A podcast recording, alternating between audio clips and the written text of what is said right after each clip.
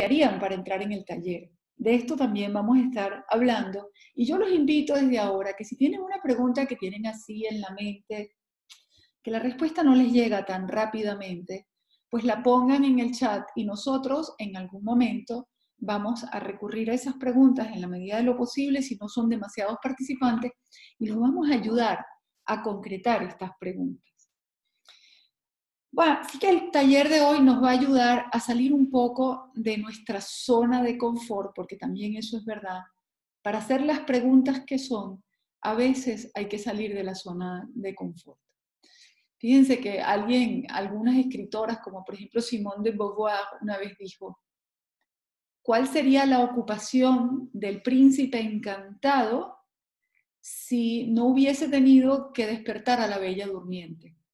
Este tipo de preguntas son interesantes porque nos sacan por completo de la zona de confort. En el caso de ella era una feminista, de esas primeras feministas que eran bastante eh, acérrimas. Pero es interesante porque nos preguntamos, bueno, ¿y, las mujeres siempre tenemos que ser despertadas por el príncipe encantado o podemos despertar por nuestra cuenta de nuestro propio sueño. Y no es lo mismo que Simone de Beauvoir nos escriba, nos escribió unos libros maravillosos y los leamos o leamos sus novelas, a que escuchemos esa pregunta y esa pregunta nos incita, nos lleva a replantearnos la manera como nos relacionamos con los hombres o la manera, por ejemplo, como nos relacionamos con el éxito. Así que las preguntas son muy exitosas y a veces lo único que necesitamos en la vida o en un problema particular o en una relación particular es hacernos la pregunta adecuada. Así que vamos a entrar ahorita al primer, al, primer tópico de nuestro taller de hoy, que es la necesidad real de soltar el control.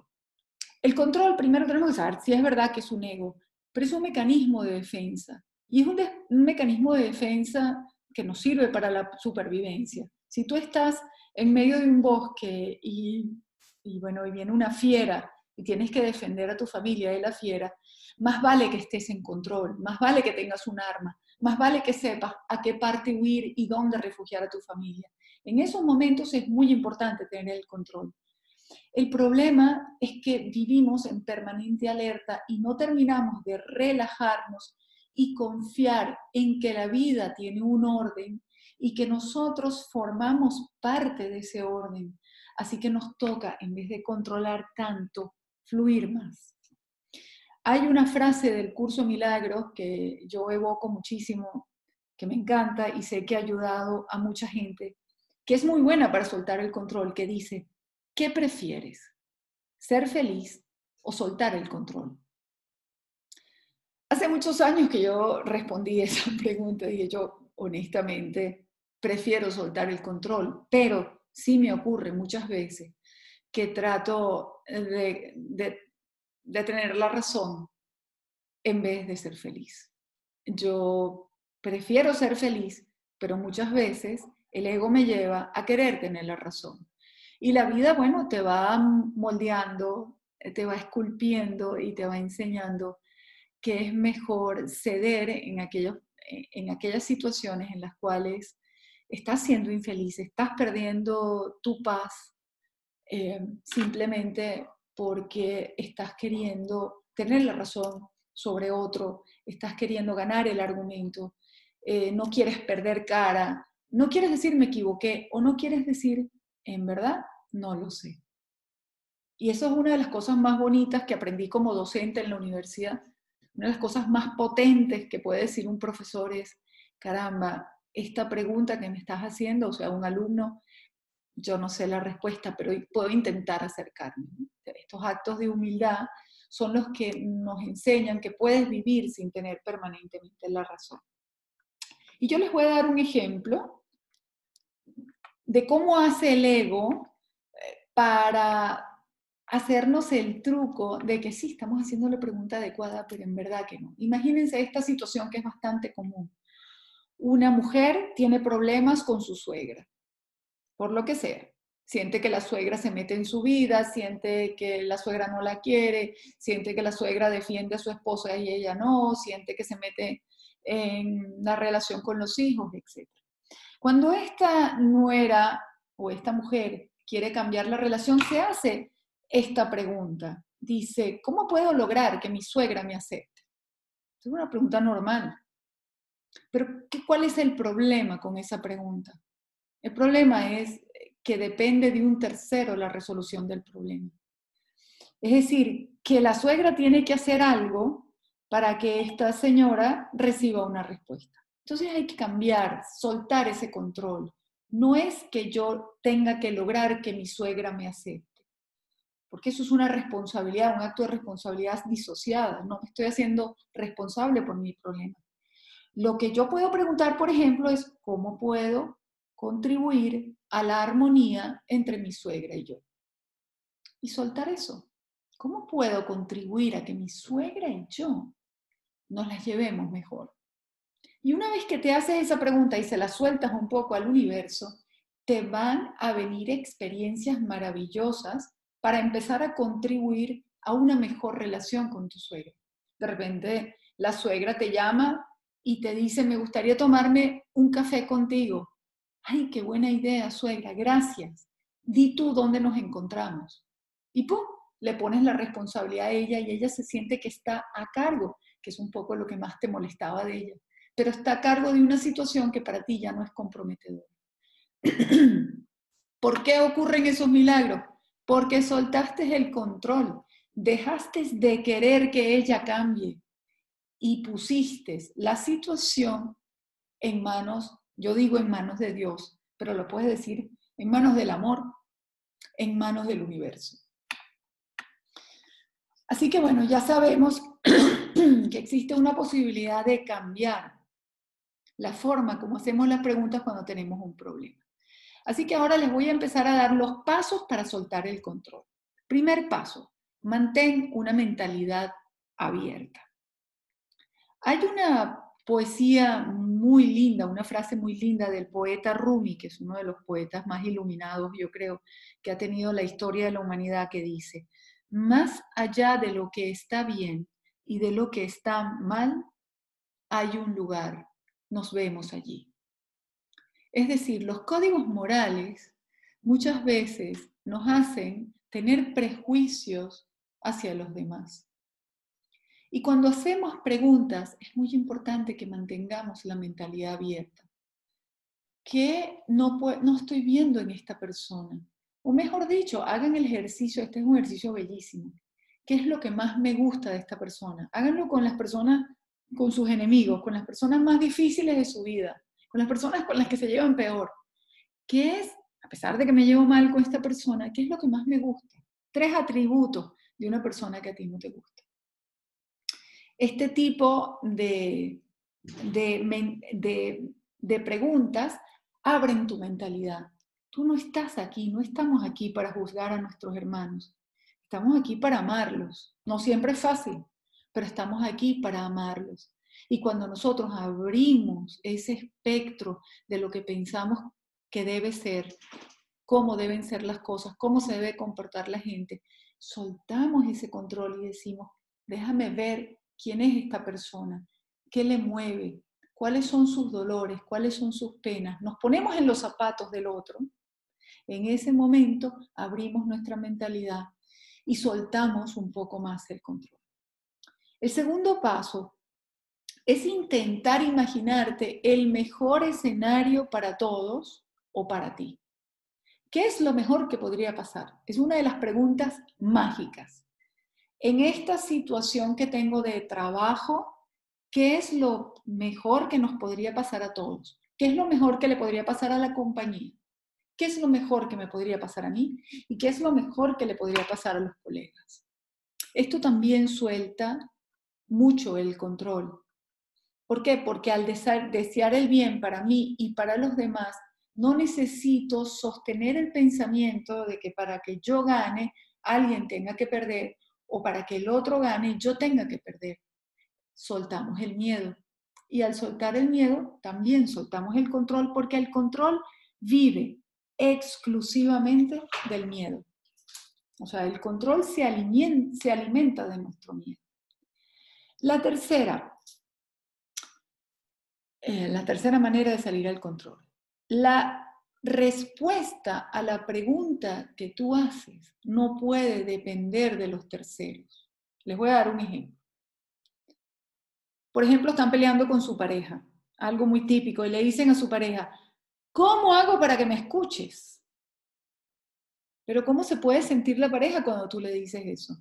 O sea, estás pidiéndole que para que te atienda, él o ella cambie.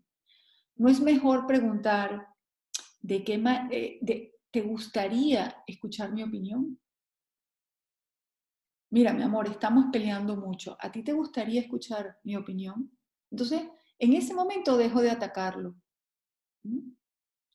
La respuesta a tu pregunta no puede depender de lo que el otro sienta o haga, tiene que depender exclusivamente de ti. Yo llamo esto asumir responsabilidad por tus preguntas.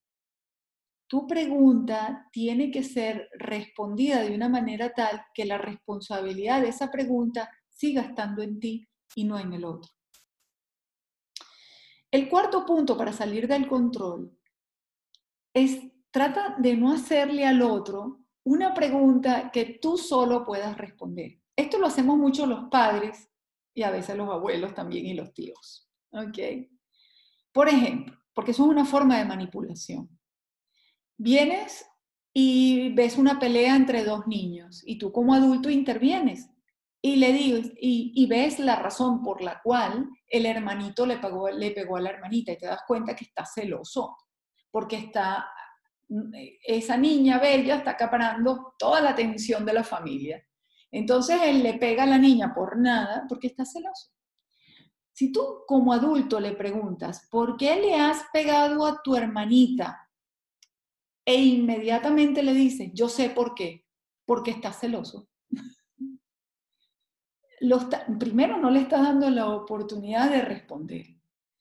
Y segundo, en realidad nunca le hiciste una pregunta. Lo que querías era decirle lo que pensabas. Entonces tenemos que tener mucha cautela, especialmente cuando trabajamos con niños o, cuando interactuamos con niños, de hacer preguntas que ellos realmente puedan responder. ¿Ok? También, pues viene una amiga tuya y te dice, caramba, ¿sabes que me siento muy mal? Porque yo creo que es que yo nunca he podido lograr mis sueños, yo todas mis metas no las he podido lograr. Y tú llegas y dices, pero tú sabes por qué no has podido lograr tus sueños. Yo te lo voy a decir, es que tú no, tú no haces marketing. a mí me lo han dicho muchas veces, ¿no? A mí me ha pasado que yo le digo a la gente, mira, tengo un problema con tal cosa, y la gente me dice, yo te, yo te voy a decir cuál es el problema. Pero yo no quiero que las demás personas me digan cuál es el problema. Yo quisiera hacerles una pregunta o que ellos me hagan una pregunta y que las respuestas las escudriñemos entre los dos. Así que mucho cuidado con esto de hacer preguntas imaginándote la respuesta y haciéndola. Esto nos lo enseñaron a nosotros mucho en la escuela de periodismo. Porque en los años 80, que fue cuando yo me formé como periodista, del 79 al 82, eh, el estilo de periodismo, siempre nos decían, ustedes tienen que de alguna manera vislumbrar cuál es la respuesta posible de su interlocutor para preparar la siguiente pregunta. Y eso estaba muy bien desde el punto de vista técnico, pero desde el punto de vista humano muchas veces atropellábamos a nuestros interlocutores porque de alguna manera queríamos llevarlos a las respuestas que nosotros esperábamos para que la entrevista resultase tal como nosotros queríamos. Y esta forma de manipulación en el periodismo se fue perdiendo, gracias a Dios. Y además por la influencia extraordinaria que empezaron a tener las redes sociales, donde todos ustedes, los que están aquí y los que no están también, comenzaron a convertirse en comunicadores sociales, en periodistas y en las personas que sustituían ese rol que antes exclusivamente hacíamos nosotros los periodistas. No estoy diciendo que nuestra profesión haya caído en desuso, estoy diciendo que ha tenido que adaptarse a esta competencia sana que hemos recibido de todas las personas que hoy en día entrevistan y saben hacer preguntas muy buenas. Es decir, yo sí creo, yo soy de las personas optimistas que cree que la humanidad está avanzando y que está avanzando para bien aunque también estemos viendo en el planeta muchas, muchas situaciones caóticas y tristes y muy difíciles que, tienen que ver con la columna de respuesta, con lo que llamamos, es la, reacción frente a la acción. El mundo está cambiando, el mundo está procurando eh, iluminarse, unirse, y estamos viendo todas las reacciones en cadena para, que, para evitar eso. Pero yo creo que lo vamos a lograr, así que yo soy una persona muy optimista, valga esta, esta pequeña coletilla a un lado. Número cinco, para saltar el control, simplifica tu pregunta, reduce tu pregunta a lo esencial. Viendo un poco las preguntas que me mandaron, este fue uno de los problemas más grandes que yo vi em, y, quizás lo, volvamos a ver ahora con las personas que, tengan a bien eh, enviarnos sus preguntas. Si tú te vas a lo esencial, no pierdes contenido, al revés, lo concentras y es más fácil encontrar unas respuestas. Muchas veces en las preguntas nosotros ponemos explicaciones larguísimas y de nuevo lo que estamos procurando es tener la razón antes de obtener la respuesta.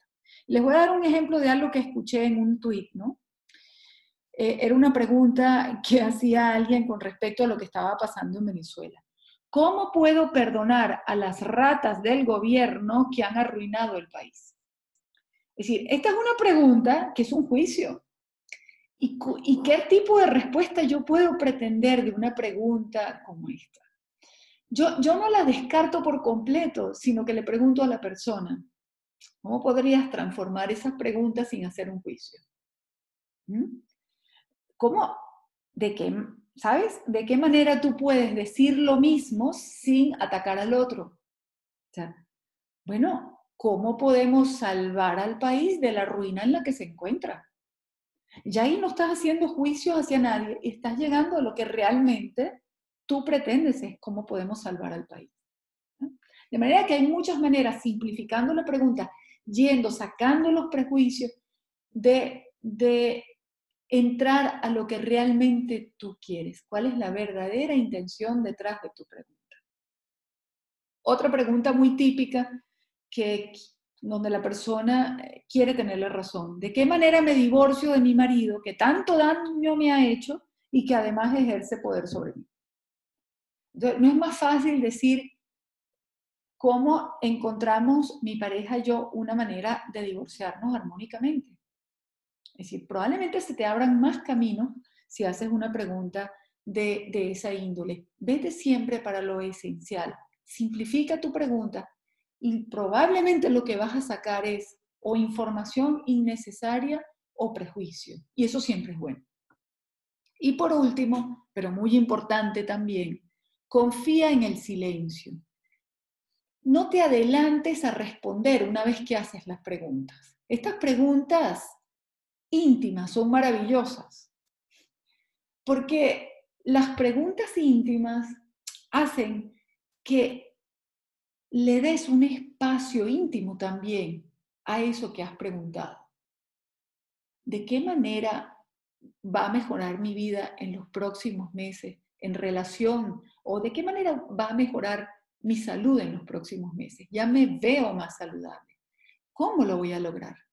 ¿eh? Ustedes sueltan esa pregunta y no tienen por qué responder inmediatamente, ay, me voy a comprar productos de una compañía conocida o, o ya me voy a meter en un gimnasio. No respondas, suelta la pregunta y dale un espacio, dale un margen de silencio.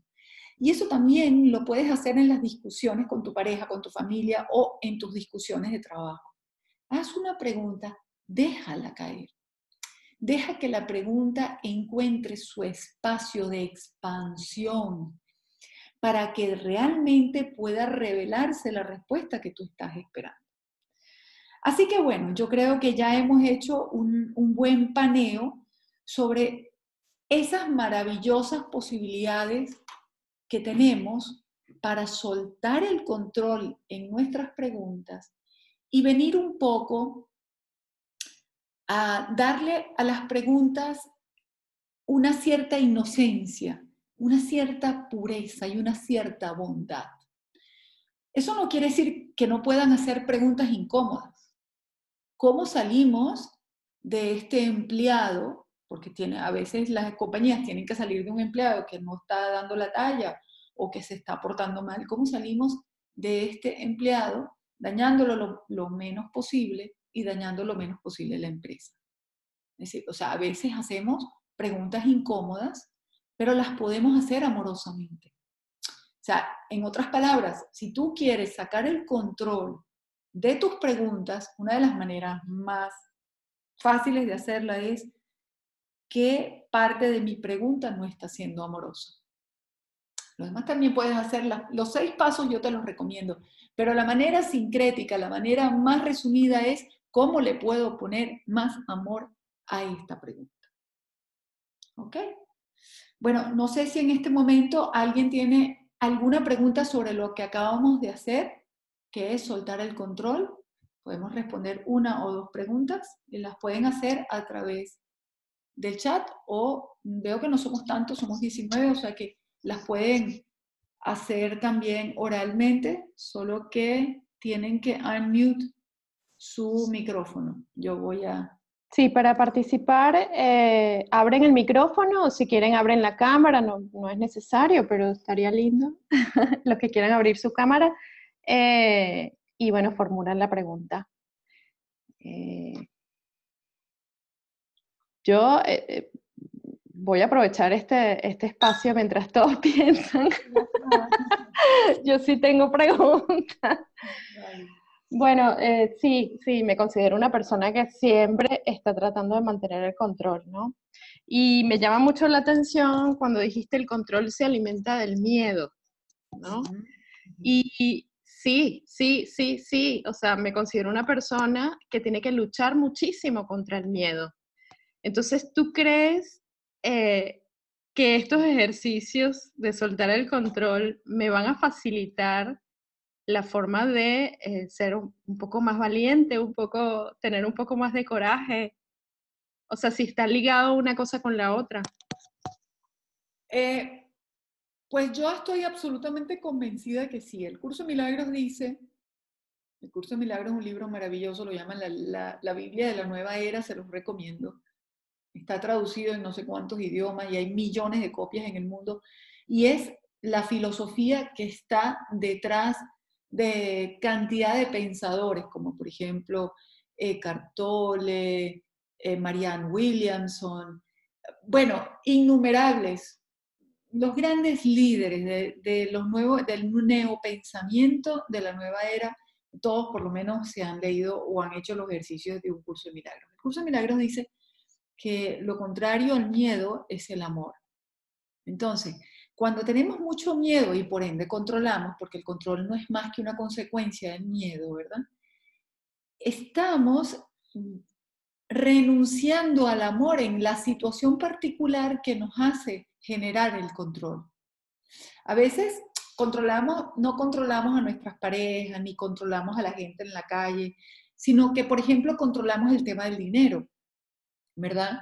Entonces ahí, por ejemplo, sería bueno revisar, bueno, si yo siento que ejerzo tanto control con el dinero, qué pensamientos hay en mi familia hacia el dinero que no son amorosos y que yo heredé. Porque, ojo, tampoco sirve que tú empieces a decir, ah, claro, mi tío este me dijo que el dinero no crecía en los árboles. O fulanita de tal me decía que el dinero se iba por la cañería. O que el dinero era difícil de ganar. Sí, pero ojo con eso, yo tengo, yo, yo tengo una filosofía que digo, vamos en la medida de lo posible, a responsabilizarnos incluso por los pensamientos que heredamos de nuestros ancestros y que hicimos nuestros. Porque esos mismos ancestros tuvieron pensamientos magníficos y porque no los hiciste tuyos, porque te agarraste de los negativos. ¿Mm? Entonces, hay que perdonar eso, tratar de ver al ancestro de otra manera, soltar el pensamiento negativo que heredaste de ese ancestro o de la escuela, porque también fuimos educados mal con respecto al dinero. Y aquí estoy especulando, Ale, no, no estoy diciendo que el tema de tu control sea el dinero, estoy poniendo un ejemplo nomás. Pero la manera, es decir, de qué manera yo puedo ver el dinero de forma más amorosa. No, bueno, el dinero es amor. Yo voy a tratar hoy como un ejercicio de ver el dinero como amor. Bueno, si el dinero es amor, ¿Hay alguien a quien yo le quiera dar amor? Oye, sí, le quiero dar amor a mi vecino, que hace tiempo que no me ocupo de él. Voy, compro una flor y se lo pongo en la puerta o se lo doy, o le compro una caja de chocolate. O, o el, si el dinero es amor, hago, hago una, una donación anónima con el dinero que yo tenga sin que nadie sepa mm, quién fue. Y eso te quita miedo. Y eso te quita control. Te das cuenta que no, que las cosas van fluyendo con más facilidad. Entonces, entender que cada vez que tenemos mucho miedo, entender que cada vez que controlamos, en el fondo estamos negando el amor, nos, facilita muchísimo el camino. No sé si respondí a tu pregunta.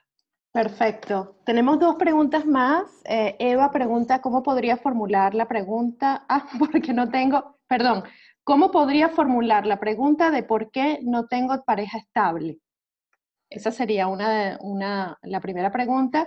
Y la segunda, Isela dice, ¿cómo puedo soltar el miedo a salir de la zona de confort? Y lo pregunta por el chat porque no tiene micrófono. Hay una tercera, pero bueno, arrancamos con esas dos. ¿Cómo puedo soltar el miedo a salir? Eh, yo la pregunta de Eva, recuérdamelo Ale, para contestarla en el, segundo, en el siguiente capítulo. Perfecto. Porque aquí estamos viendo un poco más cómo soltar el control y la segunda pregunta tiene más que ver con cómo formular la pregunta, ¿ok? y, y, voy a tomar la pregunta de Isela y aprovecho para saludarte, Isela, qué bueno que estés aquí. Qué emoción. Bueno, Isela es una de esas magas magas del amor y magas de la expansión de la conciencia. Vale, Isela dice, ¿cómo puedo salir de mi zona de confort? Gracias, ya vi el beso. ¿Cómo puedo salir de mi zona de confort? La, la pregunta tiene algo más, Ale. Sí, en realidad es cómo puedo soltar el miedo a salir de la zona de confort. Ok. Bueno, la zona de confort también es una forma de control. ¿Por qué? Porque eh, tu zona de confort es lo que te da seguridad. Y para cada quien la zona de confort es distinta. Para algunos es, no puedo salir de mi casa porque en mi casa la silla es como yo quiero, la comida es como yo quiero, la cama tiene la, es tan blanda o tan dura como yo quiero, el aire me entra por la izquierda o por la derecha, sé dónde está el teléfono, está mi esposa que me gusta y no gente extraña. Entonces, hay gente que su zona de confort se circunscribe a su casa, pero hay gente que su zona de confort es no trabajar en nada distinto de lo que siempre ha trabajado, por ejemplo. Le importa poco si está en su casa o no, pero la zona confort es su oficio. Hay otras personas para quienes la zona de confort tiene que ver con relacionarse de una manera con la gente, pero no de otra.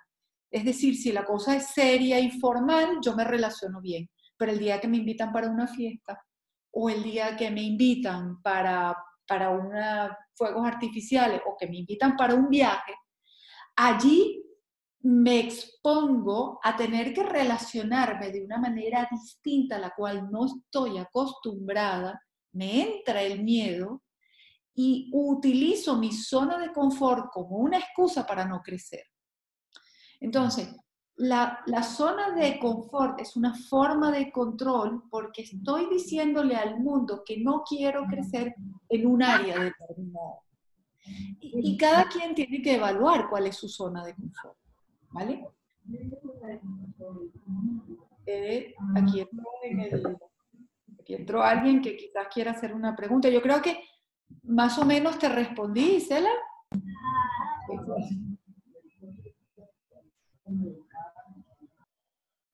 ¿Te respondí, Cela? Tiene que decirlo por el chat. Bueno, básicamente... A ver, a ver eh, vamos, claro, hice la pregunta, pero ¿cómo lo enfrento? Eh, por favor, les pido a todos que cierren su micrófono para poder escuchar bien a Silvia, ¿no? Porque el ruido ambiental influye bastante en, la, en el audio. Vale, todos van a tener, todos van a tener chance de, de, tenemos un grupo bueno para hacer preguntas. Eh, sí, Cela, ¿cómo lo hago? ¿Sabes cómo? Haciéndolo, no hay otra. Es decir, para salir de la zona de confort hay que dar un paso al vacío. Hay una canción eh, que la tocaron por primera vez o la escuché por primera vez en el Cirque du Soleil y que es una de las canciones más conmovedoras que yo jamás he escuchado en mi vida. Esa canción dice algo así como, si, if I fall, si me caigo, déjame caer. No escucharé tus razones. No, eh, no hay ninguna razón para perder esta oportunidad, esta única oportunidad que me está dando la vida. Así que por favor, déjame caer, let me fall. Es decir, salir de la zona de confort es caer al vacío. Y los maestros Zen utilizan muchísimo esa, esa metáfora eh, para decir que en el momento en que el alumno o en el momento en que el discípulo cae en el vacío, se da cuenta que el tal vacío no existe. ¿Vale? Claro, claro que sí existe. En el momento que estás dando el paso, es aterrador. Pero la única manera de hacerlo es haciéndolo. Es la no conozco ninguna otra. Que alguien te pueda acompañar, que le puedes decir a alguien que te anime, hoy sí. O que le puedes decir a alguien, ponme una venda en los ojos, como, como tuvo que hacer en su momento Ulises. Amárrenme al mástil, porque si las sirenas cantan, yo les voy a hacer caso. Entonces lo amarraron, sus marineros lo amarraron al mástil. Pues sí, esas son formas que podemos utilizar para que nos ayuden los demás a, sobreponernos, a ser valientes. La única manera de salir de la zona de confort es siendo valientes y entendiendo que el ego, que es muy astuto, nos va a decir, no, pero para eso no hay que ser valiente.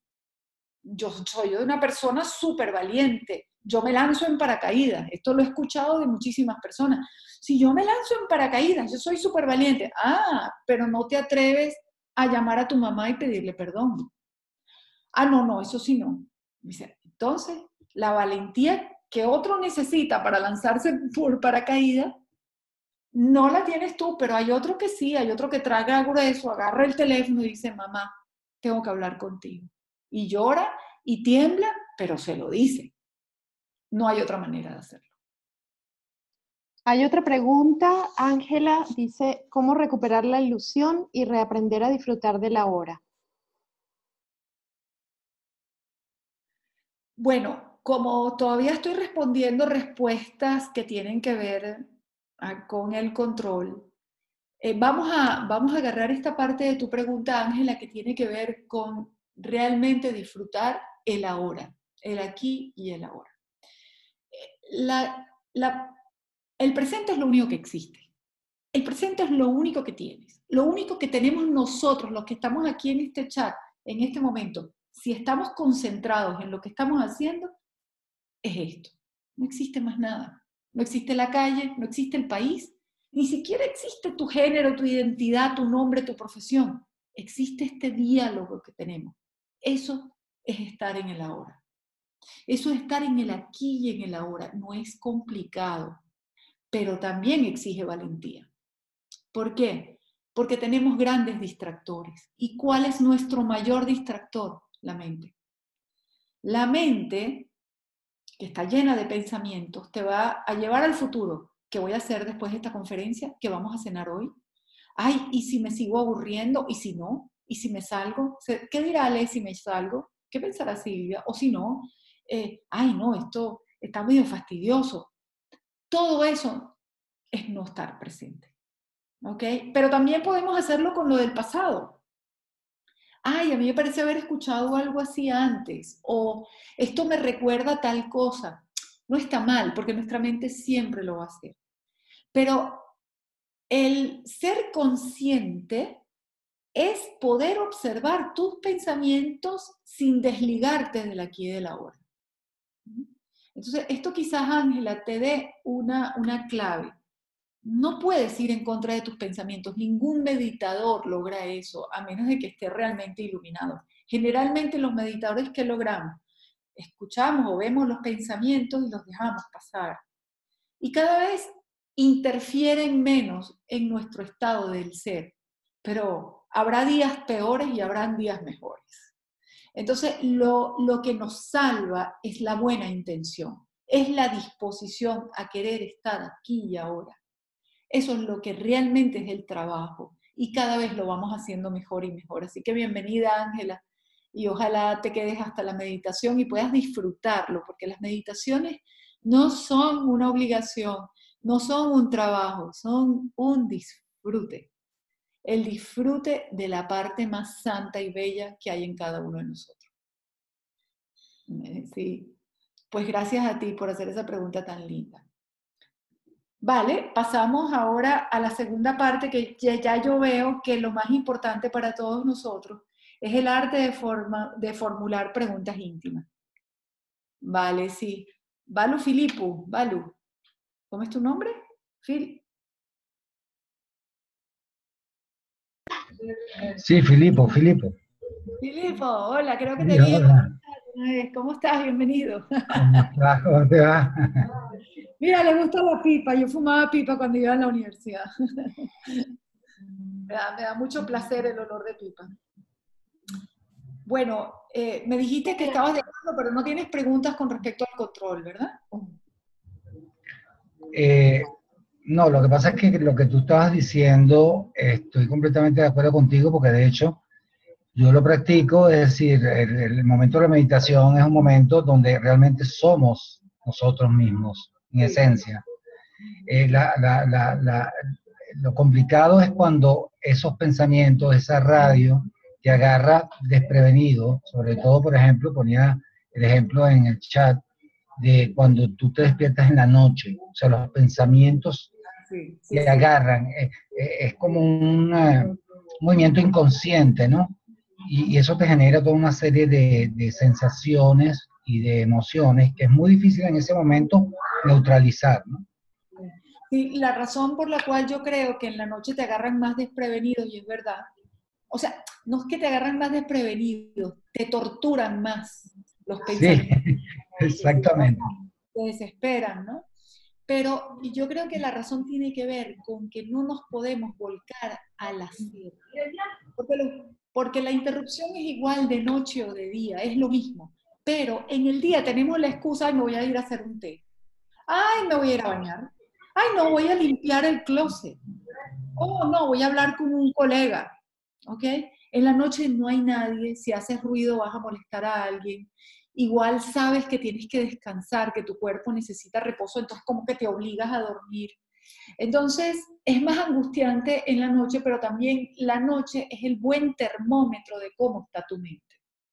Así que cuando te vuelva a pasar, dale la bienvenida y di, vale, tengo que seguir intentándolo y me puedo ayudar, ¿sabes? Tampoco hay que ser tan estricto contigo mismo. Es decir, cuando yo me despierto de noche, ¿qué cosas no hago para salirme y entrar en la inconsciencia y qué cosas sí que puedo hacer? Me puedo tomar una manzanilla, puedo poner una música de fondo que me ayude a dormir o puedo prender una vela y meditar un ratito. Lo que no debo hacer es entretener pensamientos que no puedo resolver y, como que no voy a prender el celular, porque ¿qué va a hacer el celular? Va a, el móvil va a reforzar esos, esos pensamientos neuróticos que se, que se muerden la cola, porque al final se terminan mordiendo la cola. Muy bien, vamos a, entonces a pasar a la segunda parte, la tercera parte ya, que es el arte de formular preguntas íntimas. Yo le puse ese nombre, no sé si a ustedes les va a parecer que es adecuado o no, pero lo podemos evaluar al final. Y no he olvidado, Eva, eh, de, no he olvidado tu, pregunta, te tengo ahí, ¿eh? Te tengo ahí, eh, te tengo en la mira. Hay una pregunta que también es del curso de milagros, que es una de esas preguntas divinas, íntimas, que a mí me gustan, porque son preguntas que te puedes hacer a lo largo de la vida. A veces ese tipo de preguntas es buenas anotarlas en, en el espejo del baño o, en el gabinete de la cocina o ponerlas en tu móvil para que te acompañen y te recuerden que tienes un compromiso de amor contigo misma. La pregunta, o contigo mismo, la pregunta es, ¿hasta cuándo vas a postergar tu felicidad?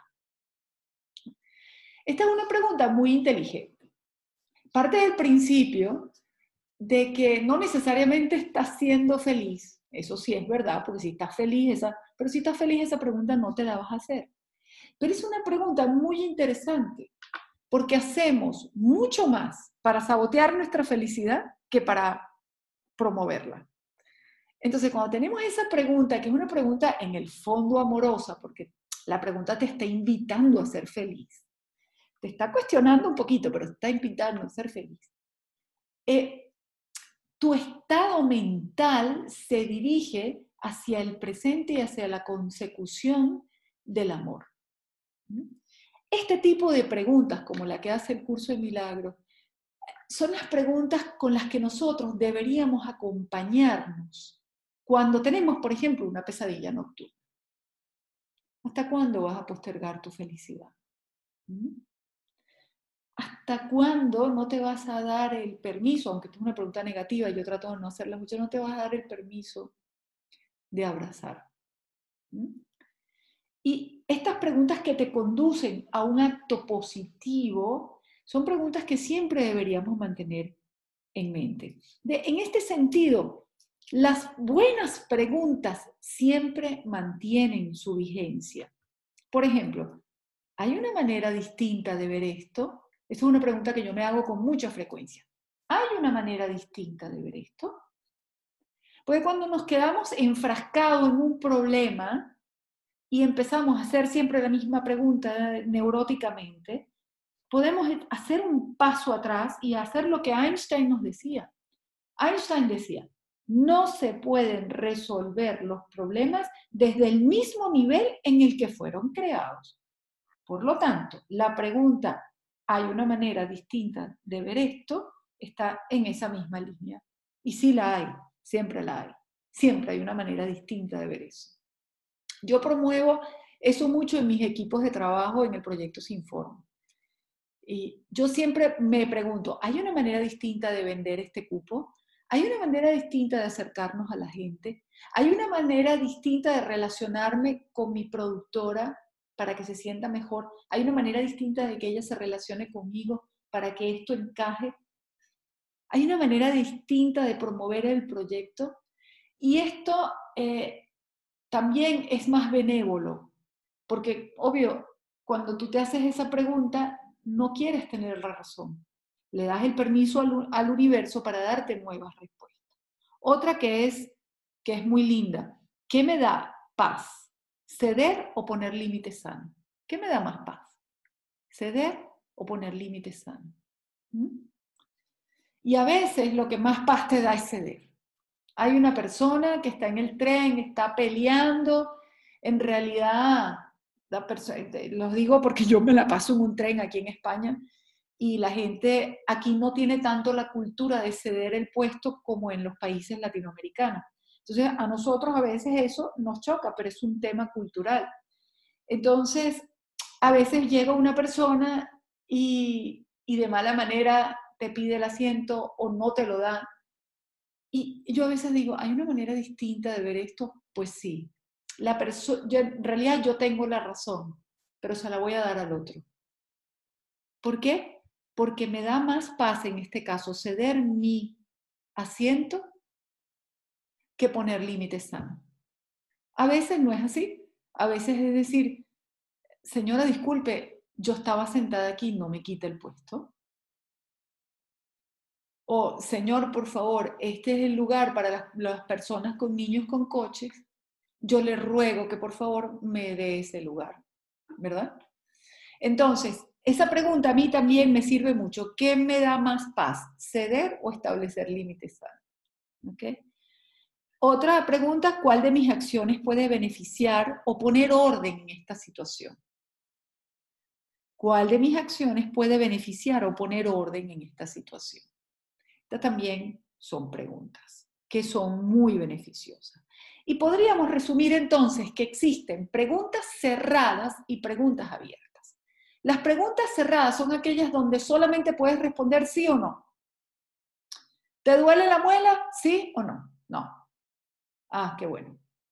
Eh, ¿Vas a salir al jardín? ¿Sí o no? Sí o no. ¿Vas a tomar este trabajo? Sí, no, sí, no. Perfecto. ¿Cuándo usamos este tipo de preguntas cerradas? Generalmente las preguntas cerradas son para emergencias, para soluciones muy concretas o para opciones que tienen que ser excluyentes. ¿Ok? Por ejemplo, mm, vas a viajar este, este, vas a viajar este verano, sí o no? ¿Para qué quieres saber? Bueno, para saber si, eh, si yo puedo irme de vacaciones, porque tú tendrías que sustituirme. No voy a viajar. Perfecto. En ese caso, es muy importante que tu pregunta sea, excluyente, es decir, que sea una pregunta cerrada. Pero en la mayoría de las situaciones humanas, las preguntas deberían ser preguntas abiertas, porque permiten que nosotros podamos articular razones y emociones, que es uno de los aspectos más importantes en, esto, en este arte de hacer preguntas íntimas, ¿no? Por ejemplo, no es lo mismo que tú te preguntes inclusive a ti mismo, ¿me caso o no me caso? Bueno, yo, yo les voy a decir, cuando yo me fui a casar, esa pregunta era la tortura del siglo. ¿Me caso o no me caso? Yo era una mujer súper independiente, feminista, amante de mi libertad, acuariana, no más poder. Y eso de casarme para mí era como que yo amaba a ese hombre, estaba enamoradísima, pero era como, hoy me voy a quedar atrapada sin salida, ¿no? Y me recordaba un poco mi nacimiento, que ya eso es otro tema. Entonces la pregunta, ¿me caso o no me caso? me producía una ansiedad horrible. Y la pregunta que me tranquilizó fue, ¿estoy lista en mi relación con Miguel para dar el próximo paso? Ay, me bajó el nivel de estrés. ¿Estoy lista para dar el próximo paso? Pues creo que sí. ¿Puede ser que me equivoque? Puede ser que sí. ¿Igual lo quiero hacer? Seguramente que sí. Entonces, cuando nosotros hacemos preguntas abiertas con temas emocionales, le damos espacio a, nuestras emociones para que se desahoguen y se recanalicen. ¿De acuerdo? Entonces, es muy importante hacer preguntas abiertas. O ¿Cómo, o por ejemplo, esta es otra manera, ¿cómo me siento con la decisión de casarme? Esto los, terapeutas lo manejamos mucho, ¿no? ¿Cómo te sientes con la posibilidad de casarte? Uno, temas muy álgidos hacen que este tipo de preguntas nosotros aprendamos a hacerlas más abiertas. Voy a darles otro ejemplo. ¿Me mudo o no me mudo? Conchale, dale un poquito más de espacio a esa pregunta. ¿Qué beneficios puedo obtener de cambiarme de casa? Y eso es lo mismo con la migración. ¿Salgo del país o no salgo del país? A mí eso a mí me produjo muchísima angustia hasta que dije, ¿qué, qué es lo mejor que me podría pasar si yo migro? ¿Qué es lo peor que me podría pasar? ¿Qué es lo mejor que me podría pasar si me quedo en Venezuela? Bueno, logré responder todas esas preguntas y moverme a la acción porque fui amable conmigo misma al hacer este tipo de preguntas de forma abierta. Sin embargo, debo decir como una excepción que en, los adjetivos interrogativos eh, tenemos que tener mucho cuidado cuando usamos el por qué, porque la palabra, cuando preguntamos por qué muchas veces hacemos juicio. ¿Por qué te fuiste? ¿Por qué no vas conmigo al supermercado? Eh, ¿Por qué nunca me hablas? ¿no? ¿O por qué eres tan frío conmigo? Si tienes esa tentación de entrar en ese tipo de preguntas, puedes decir una pregunta más abierta. Veo que evitas la comunicación conmigo. ¿Pasa algo? ¿Por qué eres tan frío conmigo? ¿Qué hace la persona con esto? La estás acusando de ser fría contigo es preferible que le digo, veo que no te estás comunicando conmigo, pasa algo. Y al decir pasa algo, el otro tiene una pregunta abierta y tiene muchas maneras de responderte. Sí, sí está pasando algo, es que estoy molesto por lo que pasó ayer. O no, no está pasando nada, pero estoy muy cansado. ¿Ok? Entonces, siempre busquemos la tendencia a hacer preguntas que no sean cerradas para que el universo y las otras personas puedan entrar y dar otro tipo de, respuestas. A otro tipo de preguntas abiertas. ¿Cómo te puedo apoyar en este momento? Es una, es una pregunta muy linda, que es bueno que se hagan sobre todo los, los colegas de trabajo y las parejas. ¿Qué te haría feliz en relación a nuestra visita? ¿Qué te haría feliz en relación a esta intervención que estamos haciendo? ¿Qué te haría feliz en relación a la comida que vamos a ofrecer mañana? ¿Mm? O, por ejemplo, cuando alguien te pide una reunión, mira, necesitamos una reunión, y que tú digas, ¿cuándo y dónde te gustaría reunirte? ¿Cuándo y dónde te gustaría tomarte un café? ¿Mm? Esas son preguntas abiertas ante un problema que tenemos que resolver. Entonces, bueno, es muy importante que aprendamos entonces a dejarle aire a nuestras preguntas para que las respuestas puedan ser, puedan ser cómodas. Porque ante una pregunta cerrada no vamos a obtener mucha información. Muy bien, entonces antes de pasar al área de preguntas de ustedes, les voy a dar algunos ejemplos de cómo yo estoy ayudando a la gente a replantearse las preguntas. Es para esto, yo pedí permiso, esto se lo pedí a gente allegada a mí que quería hacer este taller. No sé si todos están aquí, pero si están, le doy la bienvenida. Sé de dos o tres que no están, pero yo les pedí preguntas para yo corregirlas delante de ustedes. La primera que voy a leer es la de María José. ¿Por qué mantengo y me resisto a implementar cambios de hábitos positivos en salud cuando luego me confieso tremendamente hipocondríaca? ¿Cómo puedo modificar las pautas? ¿El subconsciente tendrá algo que ver o se trata de creencias? Okay. Para ella esto es una pregunta. Y claro, como ven, es una pregunta muy larga, pero es una pregunta muy larga y esto lo hacemos todos porque está tratando de llegar al fondo de lo que realmente quiere preguntar. Y así arrancamos todo. Todos comenzamos a hacer, cuando empezamos a hacer este trabajo, comenzamos a hacer estas preguntas larguísimas. No se preocupen, no las rechacen, quédense con esa pregunta porque ahí está el tesoro. Dentro de esa pregunta larguísima está el tesoro. Yo se lo, yo se lo trabajé de la siguiente manera. Son muchas preguntas en una sola, lo cual diluye la posible respuesta principal. La respuesta principal queda sin respuesta. Hay tantas preguntas que no hay respuestas posibles. Y yo le hago una sugerencia, y ojalá esté aquí, yo no sé si está aquí, este, si estás aquí, María José, nos pones ahí un, pequeño, un pequeño recordatorio. Ah, yo resumí la pregunta de esta manera. ¿Si estás? No está. Ok, la, pregunta la resumo así. ¿Cómo transformo la energía de preocupación por mi salud en hábitos sanos y efectivos de vida? ¿Ya?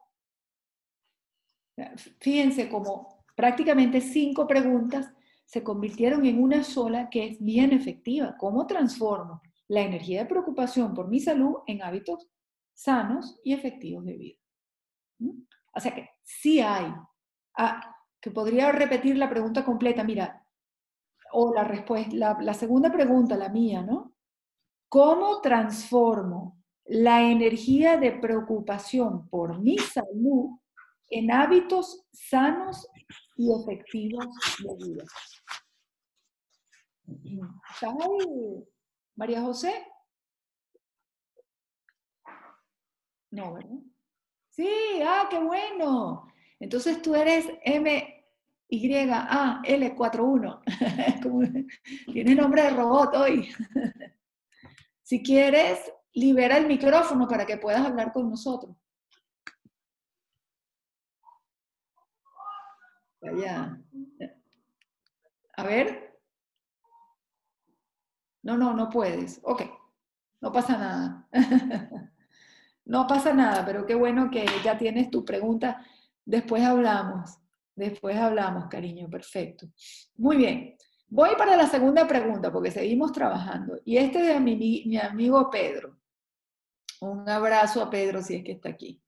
Pero Pedro me manda una pregunta sincrética. La pregunta que me manda es ¿cómo soltar? Este se me fue al otro extremo, por eso la puse de segunda.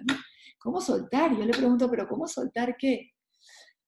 Eh, vaya, la pregunta es tan abstracta que se abre a su vez a miles de respuestas. O sea, podemos especular, se abre a la especulación. Entonces, yo les sugiero eh, las siguientes preguntas que las tiene que evaluar. ¿Qué me pide la vida soltar? ¿Qué me pide la vida soltar? Esa es una buena pregunta. Y la segunda buena pregunta podría ser, por ejemplo, ¿qué es lo que no termino de soltar en tal situación o en tal otra situación?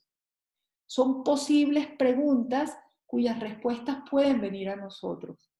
Pero la de cómo soltar es tan abstracta que probablemente no vamos a recibir respuestas con respecto a eso. Pedrito, ¿estás ahí? No, ¿verdad? Venga, sigo con la siguiente. Carmen. Yo sé que Carmen no está porque eh, Carmen es una amiga que se graduó conmigo en la universidad y que vive en California. Y como vive en California, tiene como ocho horas de, o más de desfase con nosotros y está en plena jornada laboral. Ella manda las siguientes preguntas. ¿Cómo hago para convertirme en parte proactiva y no reactiva? Esa es la primera pregunta.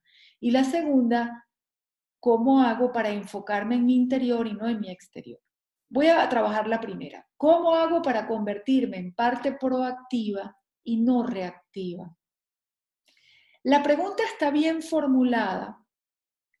Eh, el problema es que podemos resumirla aún más. Y el resumen podría ser, lo sugiero, ¿cómo salgo del drama? Este es un buen ejemplo para que vean que a veces intelectualizamos la pregunta para no ver el sustrato que está detrás. Si tú estás muy metida en una parte proactiva y estás mucho en la parte reactiva, estás en drama. Entonces, la pregunta que duele es esa, ¿cómo salgo del drama? Y bueno, no es una pregunta tonta, es una pregunta muy inteligente porque nuestra cultura es, tremendamente dramática, así que es normal que especialmente los latinos entremos en drama, es parte de nuestra cultura y es parte de lo que nos toca soltar, así como de repente a otras culturas les toca soltar, soltar la rigidez, a nosotros nos toca un poco soltar el drama.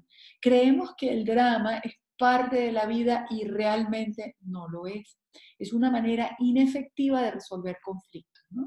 esta es mi sugerencia, puede que no sea eh, lo que ella ha querido preguntar, como no está aquí, no lo puedo corroborar, pero bueno, es una, es una de las posibilidades que puede tener esta pregunta. La segunda. Ah, y también le pongo una segunda alternativa. ¿De qué manera puedo entrar en aceptación? O sea, ¿cómo, cómo puedo convertirme de proactiva, dejar ser más proactiva y no tan reactiva? También puede responderse de la siguiente manera. ¿De qué manera puedo entrar en aceptación? La segunda pregunta, ¿cómo hago para enfocarme en mi interior y no en mi exterior? Yo la resumí distinto. ¿De qué manera me conecto con mi interior? Porque aquí otra vez hay una intelectualización. ¿okay? El hecho de que te cueste enfocarte en tu interior, no necesariamente tienes que hablar del exterior. Simplemente, ¿cómo me conecto con mi interior? Y ahí te va a venir la respuesta. Si nosotros hacemos la primera pregunta, que es mucho más larga, la respuesta va a tardar mucho más en llegar. ¿Vale? Vamos ahora con Valentina, que yo de verdad tenía mucha ilusión que estuviera porque me pidió varias veces para entrar. Valentina, ¿estás aquí? Ella, sí, eh, no sé si está, pero le mandé la forma cómo conectarse por correo electrónico. No sé si lo logró, pero le mandé ya dos correos para, para ver si lo podía lograr. Vale, Valentina eh, hizo una pregunta muy interesante. ¿Por qué en algunas ocasiones no recibo la misma empatía que ofrendo, aun cuando me he esmerado en ser amable y comunicativa? ¿Será que aspiro mucho de otras personas? Ella también hace dos preguntas en una, ¿no? ¿Por qué en algunas ocasiones no recibo la misma empatía que ofrendo, aun cuando me he esmerado en ser amable y comunicativa? ¿Será que aspiro mucho de otras personas? Y yo se la resumí de la siguiente manera. ¿De qué, ¿De qué manera o de qué forma cultivo la incondicionalidad en mi relación? Porque aquí hay un poquito de lo que hablábamos antes de la responsabilidad disociada. Eh, la manera como reaccionan los demás no está en tus manos, está en las manos de ellos. Pero sí está en tus manos el tema de la incondicionalidad. Si alguien no responde a tu amor o no responde a tu gesto bondadoso, ese es problema de ellos. Ese no es problema tuyo. Pero tú sí te puedes conectar con tu incondicionalidad. Así que esta es la pregunta que yo considero que puede dar mejores resultados frente a este dilema, que es un dilema interesante que todos pasamos por eso. Y ahora voy con Francisco, que yo sé también que no está porque anda en otra onda, y es, Francisco también es un muy buen amigo y me hizo una de esas preguntas que, que a veces hacen los chicos que me hace sonreír. Dice esto, ¿por qué activamos tantas ideas y comportamientos diferentes? Cuando todos somos nacidos para un mismo fin, y al final nos morimos. Vaya vida. Esa es su pregunta, ¿no? Yo traté de leer entre líneas cuál es la verdadera pregunta de esto que es un dilema existencial. Esto es una, una de estas típicas preguntas existenciales o preguntas ontológicas. Y, de hecho tiene un contenido espiritual también. Pero está formulada de manera tal que probablemente la respuesta no, no le venga, por lo menos así formulada probablemente no le venga porque además está regañando la vida, vaya vida, ¿no? O regañando a alguien más. Y yo se lo resumí de la siguiente manera. ¿Cómo hago para hacer una diferencia en este mundo. Porque este hombre quiere hacer una diferencia. Su pregunta lo indica, yo quiero hacer una diferencia. Tantas ideas, tantos comportamientos diferentes. Todos nacimos para un mismo fin. Entonces, ¿por qué? Pues, ¿cómo hago para hacer una diferencia en este mundo? Aquí hacemos un verdadero salto cuántico. En todos los demás también los hicimos, pero quizás este sea el ejemplo más, más potente de los saltos cuánticos. ¿Cómo puedo transformar mi pregunta en algo realmente poderoso? Quizás, como es tan diferente la primera pregunta de la segunda, tardes un poco en entenderlo, pero tarde o temprano lo entenderás. En este caso yo, actué, yo actué casi como un maestro zen. Espero no verlo asustado. Vale, la última pregunta. Carlos, que Carlos creo que está en Venezuela. Carlos Polak, nuestro amigo común, Ale. Ok. Además, uno de estos este, asiduos del proyecto Sinforma, nuestro veterano del proyecto Sinforma que se los ha disfrutado completico. Y ojalá lo veamos también en las Islas Canarias. Carlos pregunta, ¿cómo puedo definir las soluciones que están en mí si no conozco a ciencia cierta cuáles son los problemas. E, esto me encantó. ¿Cómo puedo definir las soluciones que están en mí si no conozco a ciencia cierta cuáles son los problemas? Y yo le puse esta pregunta como respuesta, pues, o sea, le reformulé la pregunta de la siguiente manera. ¿Existe algún problema que necesite solucionar en mi vida? ¿Sí? Porque lo que me está diciendo básicamente es que no sé cuáles son mis problemas. Bueno, ¿existe algún problema que necesite solución en mi vida? Todas estas, todas estas preguntas con preguntas me recuerdan a los koans, por eso es que yo adoro el budismo zen y todas las enseñanzas de los maestros zen, porque son muy inteligentes, ¿no? Estaba pensando ahorita en, uno, en un koan que me llamó mucho la atención hoy, me pareció muy curioso que decía, si los perros también van al cielo y, y, se encuentran con un shrine, una, un, un altar del Buda, ¿será que lo orinan? me encantó, me pareció demasiado bueno. ¿Eh? Si los perros también van al cielo y se encuentran con el altar del Buda, ¿será que lo orinan? es una pregunta de esas eh, que son, que resuelven todo quizás con una sonrisa, pero que detrás de eso hay una gran sabiduría. Muy bien, ahora sí que vamos a abrir el espacio para la pregunta de Eva, por fin. Alguien dice por aquí que se ha perdido parte de la conferencia porque tiene interferencias, ¿vale? Sí, Nay me comentó así por privado que, tiene problemas de conexión. Pero bueno, igual estamos grabando esta, esta conferencia en audio y los, que quieran nos escriben a través del proyecto eh, Sin Forma y, y se las enviamos sin ningún problema. Muy bien. Recuérdame a leer la pregunta de Eva o recuérdamela tú, Eva. A ver.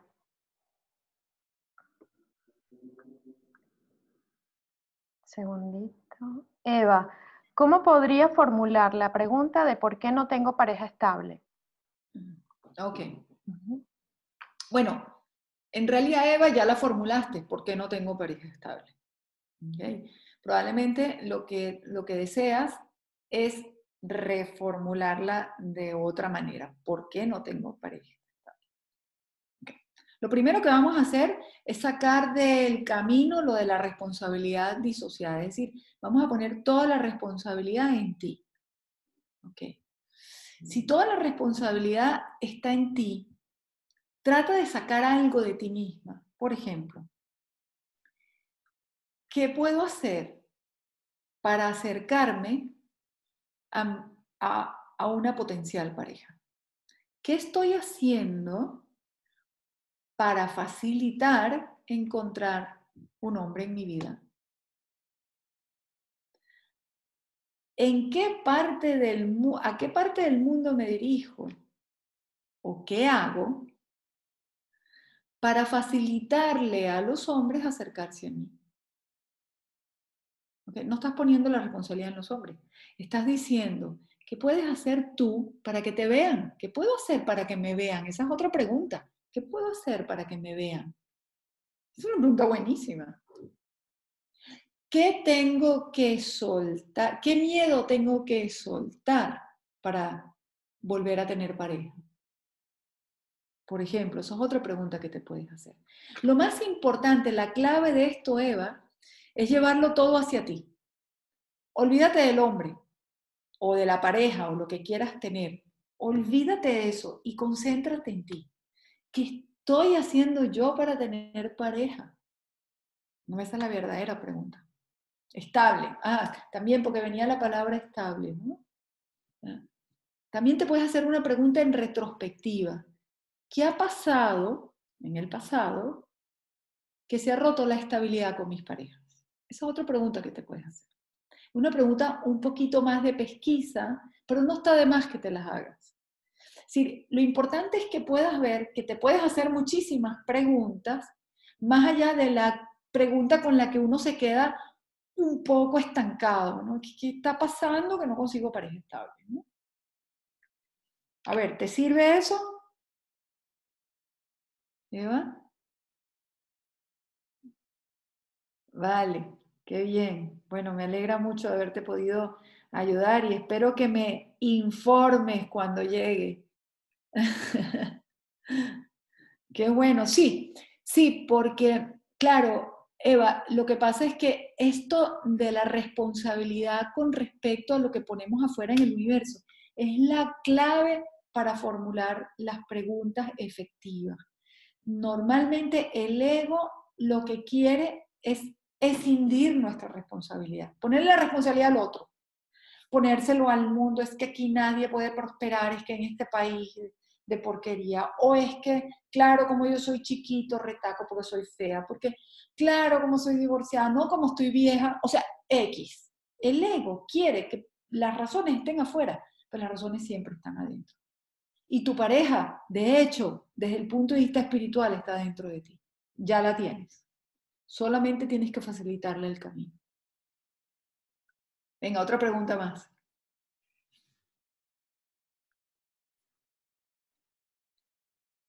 Pueden abrir los micrófonos también eh, o lo pueden hacer a través del chat. Bien. Ah, Nay había escrito una pregunta. A ver, está un poquito más arriba. A ver. Un segundito. ¿Cómo comprender que las dolencias físicas, coxoartrosis, están relacionadas con miedos? Sí, esta es una pregunta muy interesante porque parte de la nueva era eh, fue decirnos y casi que atacarnos a todos nosotros de decir, diciéndonos, bueno, tú te creaste la enfermedad. Eso lo creó tu mente. Realmente, sí, Jordi, ya te estoy mirando, pues, pues escríbela, no hay ningún problema, que después Ale, Ale me la lee o la leo yo. Eh, cuando, cuando, la, cuando nosotros sabemos a través de la ley de atracción, el pensamiento creativo, la programación psiconeurolingüística, todo, nosotros sabemos, y esto lo está diciendo Einstein de nuevo, este, que el mundo que ves es el mundo que tú mismo has creado, porque nuestros sistemas de percepción ven lo que quieren ver. Y, y en ese sentido es también verdad que nosotros tenemos una propensión hacia una enfermedad porque generamos las condiciones para la enfermedad desde el punto de vista psicológico, desde el punto de vista genético también. ¿Por qué genético también? Porque sí, nosotros heredamos la propensión, pero le damos permiso. Mucha gente, varios hermanos pueden heredar la misma propensión a una enfermedad, pero no todos la desarrollan. Uno le da un poco el permiso a la enfermedad porque se han agotado todas las demás vías de resolución y después no queda más nada que aterrizarlo en el cuerpo. Yo veo las enfermedades como grandes maestros. Durante más de 25 años, yo creo que por 30 años por lo menos, yo sufrí de psoriasis y no había tratamiento que pudiera conmigo. Claro, nunca me puse esteroides, tampoco, tampoco este, este, me puse los biológicos, no hice nada muy radical, pero sí me ponía cremas, hacía dieta, iba para los psicólogos, nada, nada funcionaba.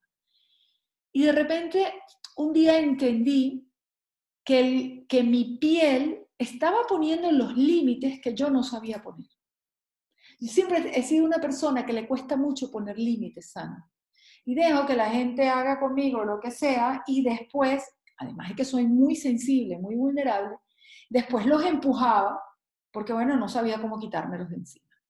La piel mía estaba haciendo eso por mí. Estaba diciendo, mírame, pero no me toques, no te me acerques tanto. Y en el momento que yo comprendí eso, hice un acto de psicomagia. Yo adoro la psicomagia, quiero decir. No me formé con, con Jorowski, pero me leí todos sus libros y practico la psicomagia. Y yo me acuerdo que en aquel entonces, cuando yo estaba en Venezuela, uno de, de los actos de psicomagia que yo hice fue darme cuenta de qué persona yo me sentía separada.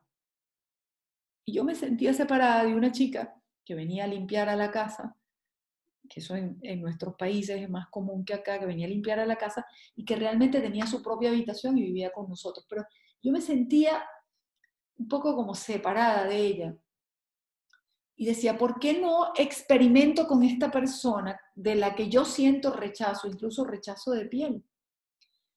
Y cuando ella se fue a su casa, le pedí permiso para entrar a su baño, usar su toalla, usar su crema, usar su jabón. Ella me miró, señora, pero ¿cómo me va a pedir esto? le pareció como muy raro. Y yo dije, porfa. Y me dijo, bueno, si usted quiere. Y así lo hice. Entré a su baño, me bañé, me lavé, bañé con su jabón, me sequé con su toalla, la olí, olí su olor corporal.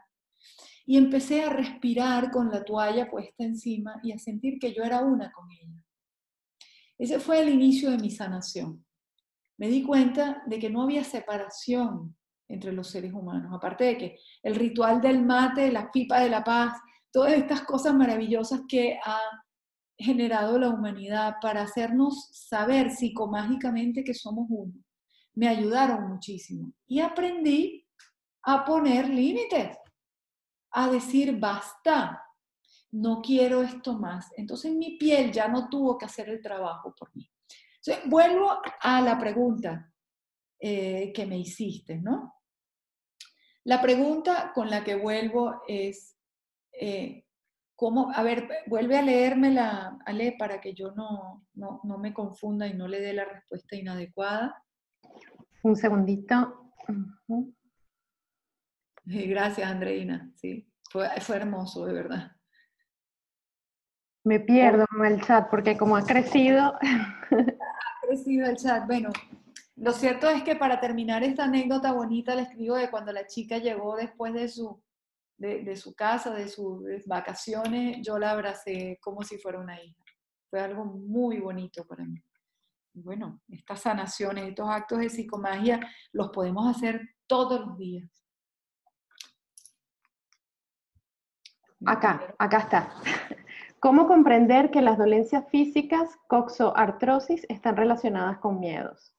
Bueno, no conozco exactamente lo que es la coxoartrosis, pero sí, en realidad, eh, para empezar, todo lo que tiene que ver con artritis y artrosis, artrosis son realmente desgastes e inflamaciones y nos tenemos que preguntar qué me está inflamando en mi vida, ¿no? Esa es una buena pregunta que nos podemos hacer. ¿Qué me inflama? Eso es elemento fuego. La artrosis también tiene que ver con desgaste y el desgaste tiene que ver con unilateralidad, que usamos mucho algo, fíjate, yo lo puedo vincular un poco a la zona de confort. Siempre lo mismo, de la misma manera, y obviamente las articulaciones sufren también. Ay, hay un bebé llorando. Palabra cierta. Eh, continuando un poquito con las preguntas porque se van acumulando. A ver, eh, Jordi preguntaba, es la primera vez que escucho este tipo de conferencia. Mi pregunta es, ¿quién responde a las preguntas que nos hacemos? Ah, sí. Muy bien, qué buena pregunta. Pues eso, aunque lo dije un poco al principio, lo voy a repetir. Las preguntas no las tienes por qué responder tú directamente, aunque al final te van a llegar. Las responde el universo por ti. A ver, para aquellos que somos creyentes y creemos en Dios, yo podría decir, las responde Dios. Pero en realidad la, respuesta más adecuada es las respondes tú mismo. Responde la sabiduría que hay en ti. Es decir, responde el Dios que hay en ti. Cuando la gente dice namaste, lo que está diciendo es el Dios que hay en mí reconoce al Dios que hay en ti. O sea que básicamente si existe Dios, está dentro de ti. Y esa sabiduría que está dentro de ti, esa energía pura, esa, esa inmanencia, esa inagoteabilidad y eternidad que está dentro de ti, en realidad tiene todas las respuestas. Lo que necesitamos es el canal de comunicación entre esa sabiduría que hay en ti y lo que te puede llegar a tu conciencia, lo que puede llegar para que tú lo puedas ver. ¿Ok? Y eso lo vamos a ver ahorita un poco con, eh, bueno, cómo te, cómo te llegan las, preguntas al final, ¿no? voy a volver a hablar de esto, Jordi, ¿eh? Pero, pero tú tienes que soltarlas al universo, dejar que vengan de otra manera. Pero no dejar que a priori las responda tu raciocinio, porque es muy obvio que el raciocinio no tiene todas las respuestas, de hecho tiene muy pocas.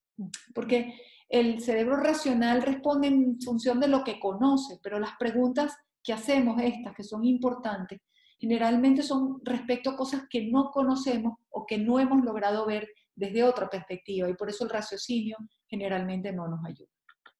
Bueno, estamos entrando en la última media hora del taller. Eh, hay, varias preguntas más. Y se la pregunta, ¿cómo puedo preguntar el camino que debo seguir cuando tengo dos opciones muy distintas una de la otra? Mm. Sí. ¿Cuál es el tercer camino que no veo? Esto te lo digo por experiencia, Isela. ¿Cuál es el tercer camino que no veo?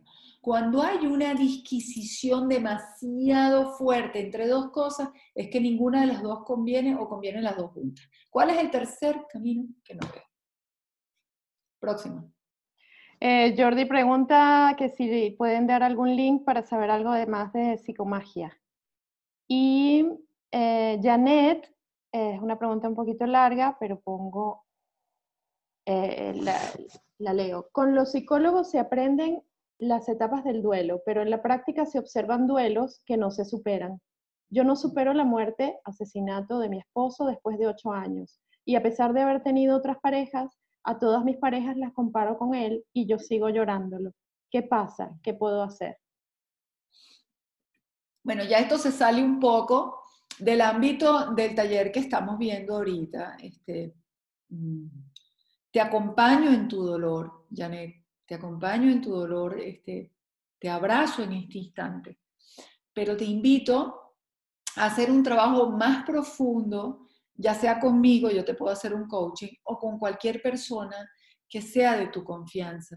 Porque, claro, la no superación del duelo es que nos quedamos atrapados en una de las partes del duelo. Y el duelo, en efecto, tiene etapas. Generalmente un duelo debe más o menos concretarse entre uno y dos años, los duelos normales. Como hay un acto de violencia muy fuerte aquí, probablemente estás atrapada en una de las etapas del duelo que hay que trabajar. Y eso se sale un poco del ámbito de este taller, pero con muchísimo gusto te apoyo o te, o te invito a buscar el apoyo de una persona que te, que te lo vea distinto a como te lo has visto hasta ahora. ¿Vale? Bueno, bueno sí, eh, nada, sobre el, las referencias a la psicomagia, eh, Janet dice que existe un libro llamado Psicomagia de Jodorowsky que está en PDF en internet. Sí. Varios libros, él ha escrito varios libros, también vale la pena seguir su, Twitter, que son un, un, un poco excéntrico, además él es un cineasta, él es un artista pero es, es, muy interesante, sobre todo históricamente, lo que logró en su momento el, con el teatro pánico, todo lo que este hombre hizo, pero básicamente lo que hace es trabajar con simbología, y de esto les voy a hablar ahorita también. Muchas de las respuestas, Jordi, que nosotros recibimos, las recibimos de la simbología y no necesariamente de pensamientos congruentes. Yo les voy a dar un ejemplo que fue para mí fue trágico hace muy poquito, porque yo magia toda mi vida. Es decir, er, eh, mi vida es una vida llena de milagros. Y esto lo decía también Einstein. Einstein decía, hay solamente dos formas de ver la vida. O la ves como un lugar donde nunca ocurre ningún milagro, o la ves como un lugar donde solamente ocurren milagros. Yo he tenido etapas en mi vida donde todo lo que veo son milagros. El día que nos enteramos todos, que fue tardísimo, por lo menos aquí en España, yo me enteré tarde, de los incendios del Amazonas, yo soy una persona que trabajé mucho en la selva, no voy claro que también estuve por encima de la selva amazónica porque la, Amazonía brasilera colinda con la Amazonía venezolana, aunque lo llamamos distinto, pero es selva, es la misma selva. Y para mí, eh, mi corazón verdaderamente lloró cuando vi todos esos incendios, especialmente en el satelital. Y me desesperé y me sentí culpable y dije, ¿qué hago yo aquí en España? Porque yo estoy metida en la selva peleando con mis hermanos, los indígenas, a quienes adoro, y están tan solitos. ¿Por qué no estoy en 20 ONGs? Y bueno, como ya tengo tiempo trabajando en esto, dije, calma Silvia, calma, calma. Vamos a entregarle esto a la noche. ¿De qué manera?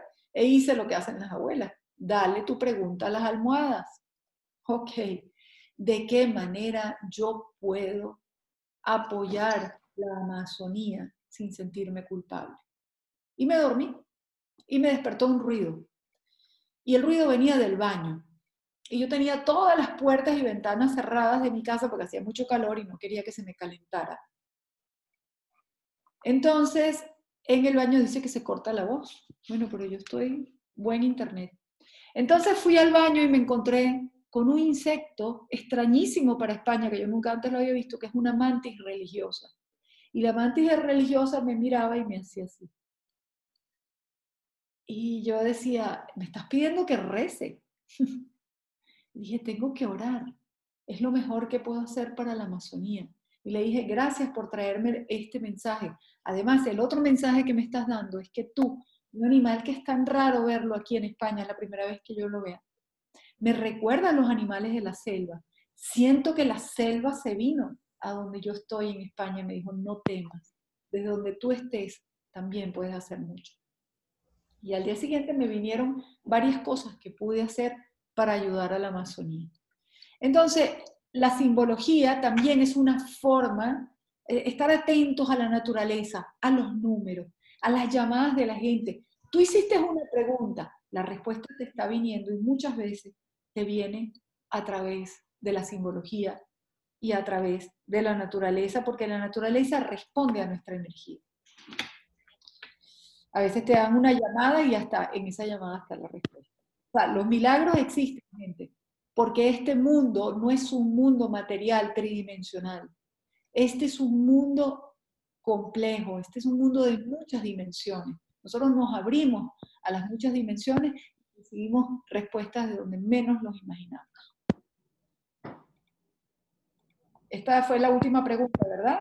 Sí, fue la última pregunta. Creo que Monse había levantado la mano, pero después la bajó. No sé si quieres hacer una pregunta en vivo, Monse.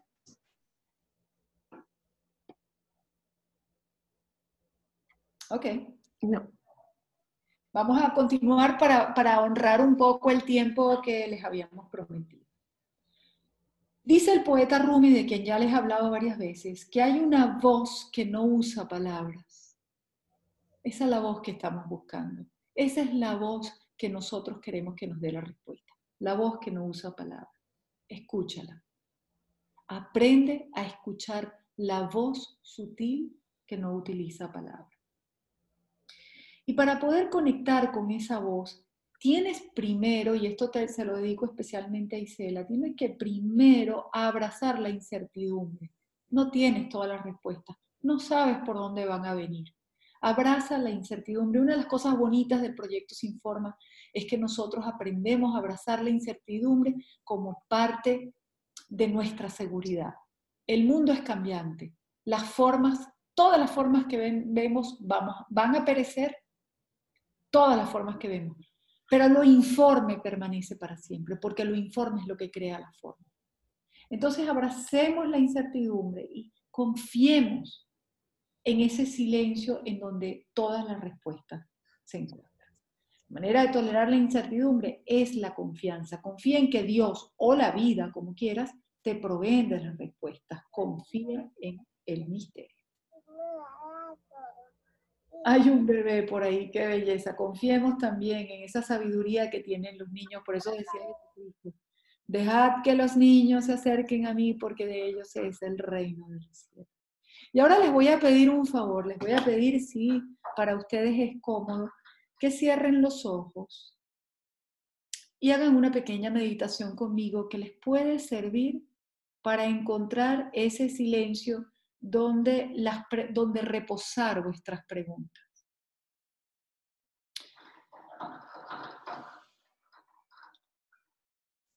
Y comienzo por respirar. Así de sencillo, ahí donde estoy sentado, sin mucha complicación, simplemente me aquieto. Comienzo por respirar y prestar atención al aire que entra y sale mientras mi cuerpo se va relajando suave y paulatinamente.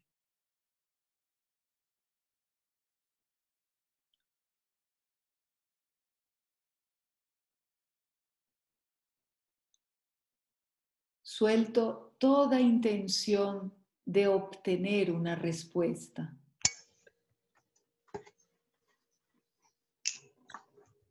Más allá de tener la razón, prefiero ser feliz.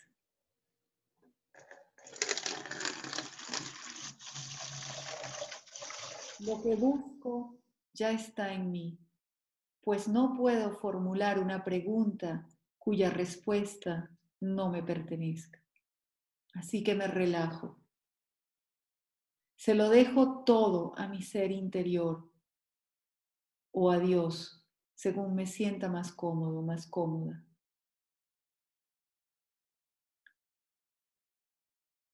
Retiro mis expectativas, retiro mis intenciones, retiro mis prisas. Sé que la conciencia está en todo y todo es conciencia. Así que me zambullo en el silencio que todo lo contiene.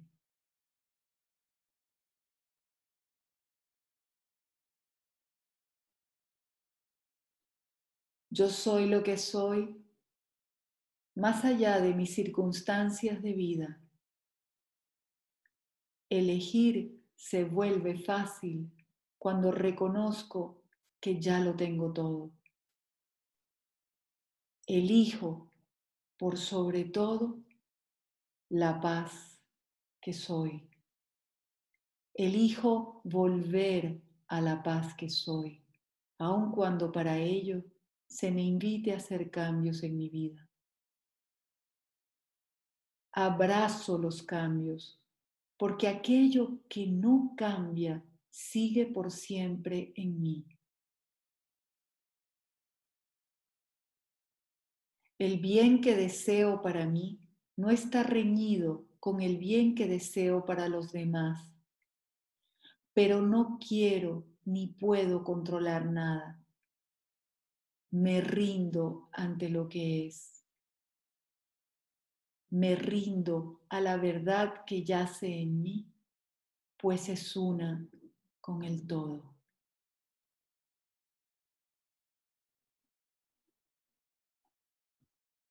Y volvemos a concentrarnos en nuestra respiración. Y amablemente, con mucha dulzura, volvemos al aquí y a la hora de nuestra tertulia y abrimos los ojitos.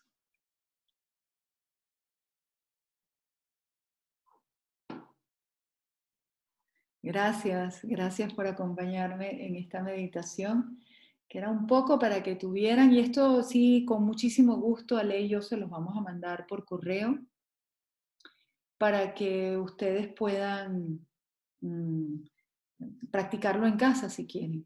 Bueno, y de hecho van a tener el audio. Hola Miguel, ya te vi. Vale, ahora vamos a la última parte, que es muy importante también, y es el compromiso con la respuesta. Porque de alguna manera, si tú formulas la pregunta de manera adecuada, la respuesta de alguna manera te va a venir, tarde o temprano te va a venir. Pero una vez que te venga la respuesta, viene el nuevo reto. Te tienes que comprometer con ella. Porque puede que no te guste, pero te tienes que comprometer por ella, con ella porque tú pediste eso. Tú pediste el cambio, porque si no, no hubieras formulado esa pregunta. Siempre que formulamos una pregunta importante para nosotros, hay algo dentro de nosotros que se quiere mover. Y cuando recibimos la respuesta que es sagrada, entonces tenemos que comprometernos con la respuesta que nosotros recibimos, como sea. Claro que podemos tomarnos tiempo, claro que podemos pedir consejos, pero de alguna manera eh, no traicionemos a esa parte sagrada de nosotros que pidió obtener una respuesta. Y una cosa muy importante que se desarrolla en el curso de milagros, cuando tú sanas, todos sanan contigo. Cuando tú obtienes una respuesta que es importante para ti, esa respuesta no es solamente para ti, es para todos. Y yo deseo de corazón que ustedes puedan recibir esa reafirmación, que ustedes puedan ver que una vez que ustedes sanan y una vez que ustedes logran sus objetivos, son muchos los que se benefician. Y esto también es para el planeta Tierra. Cuando alguno de nosotros hace un jardín y logra cosechar sus, sus propios alimentos, lo está haciendo por todo el planeta. Cuando alguien siembra un árbol, no importa dónde esté, aunque sea en la Antártida, lo está haciendo por todo el planeta. Esto nos hace sentirnos unidos. Estas angustias que cada uno de ustedes tienen, que los llevan a hacerse preguntas, son para todos y las respuestas también son para todos. Así que tenemos una responsabilidad adicional y es no engavetar nuestras preguntas, sino ocuparnos de ellas. Eh, y volver a la, a la frase de Einstein que decía, caramba, yo no soy más inteligente que ustedes, solo que me ocupo más de los problemas. Es decir, ocupémonos de aquello que nos produce angustia y que nos produce ansiedad. Fíjense, Carl Jung decía, el famoso psicólogo, decía, no es tanto que resolvemos problemas, porque al final tampoco resolvemos todo en este mundo, sino que crecemos más allá de nuestros problemas cuando nos ocupamos de ellos. Añadimos capacidades y experiencias que eventualmente nos hacen más grandes que el problema. Y bueno, en última instancia, para aquellos que somos, que vamos más en el camino espiritual, también es interesante que sepamos que la iluminación a nosotros nos atrae porque precisamente la iluminación nos elude. Y entonces tenemos que pasar toda la vida buscando la iluminación. Pero de eso se trata la vida precisamente. La vida no se trata de llegar a la meta, sino de caminar hacia ella. Y esto lo reafirma, acaba de, acabo de enterarme que murió un tío mío que era el último de mis ancestros por parte de papá. O sea que es muy importante porque después de él vengo yo en la, en la línea, digamos, de, de mi sangre paterna. Y entonces este, en, su, en su epitafio, él mismo escribió, ah, no se preocupen por la meta, porque todo lo que necesitan lo van a lograr en el camino. Cuando lleguen a la meta ya todo habrá pasado. Y bueno, no es, no es para cerrar este, con, con un mal sabor, al revés, es para invitarnos a todos nosotros a disfrutar de este camino, porque la vida es divina. Y la vida, cuando nosotros postergamos, eludimos, dejamos para después, engavetamos, lo único que hacemos es postergar nuestra felicidad y volvemos a la misma frase que habíamos dicho antes del curso de milagros. ¿Hasta cuándo vas a postergar tu felicidad? Hazte preguntas, hazte muchas preguntas porque las respuestas están esperando para hacerte feliz. Gracias, amados, pero no se me vayan, por favor no se me vayan, porque ahora quizás venga lo más importante de todos, que es que queremos darle las coletillas de la experiencia que podemos tener todos los que estamos aquí. ¿Cuántos estamos ahorita? 23. Se quedaron por fuera muchos porque había 100 inscritos y sabemos que es por razones técnicas. Ojalá podamos hacerles llegar una buena grabación. Pero todos los que estamos aquí, estamos todos invitados este mes de octubre a una a un viaje totalmente distinto que las vacaciones y totalmente distinto a muchas de las cosas que habéis hecho en vuestra vida. Déjame hablar ahora como española. Este es un viaje que es hacia adentro. Este es un viaje que es hacia ese ámbito misterioso donde están todas las respuestas. Y ese ámbito misterioso no está fuera de nosotros, está dentro. Así que en cierto modo da lo mismo hacia dónde vamos físicamente pero al mismo tiempo no da lo mismo. ¿Por qué? Porque nosotros en el proyecto Sin Forma nos colocamos en lugares prístinos, puros, primigenios, casi todos son reservas de biosfera de la UNESCO o parques nacionales importantes. Porque ahí la naturaleza todavía está actuando de manera no interrumpida por las formas humanas. Entonces, la sabiduría del orden natural, al nosotros observar esa sabiduría, ¿cómo se llama esa palabra?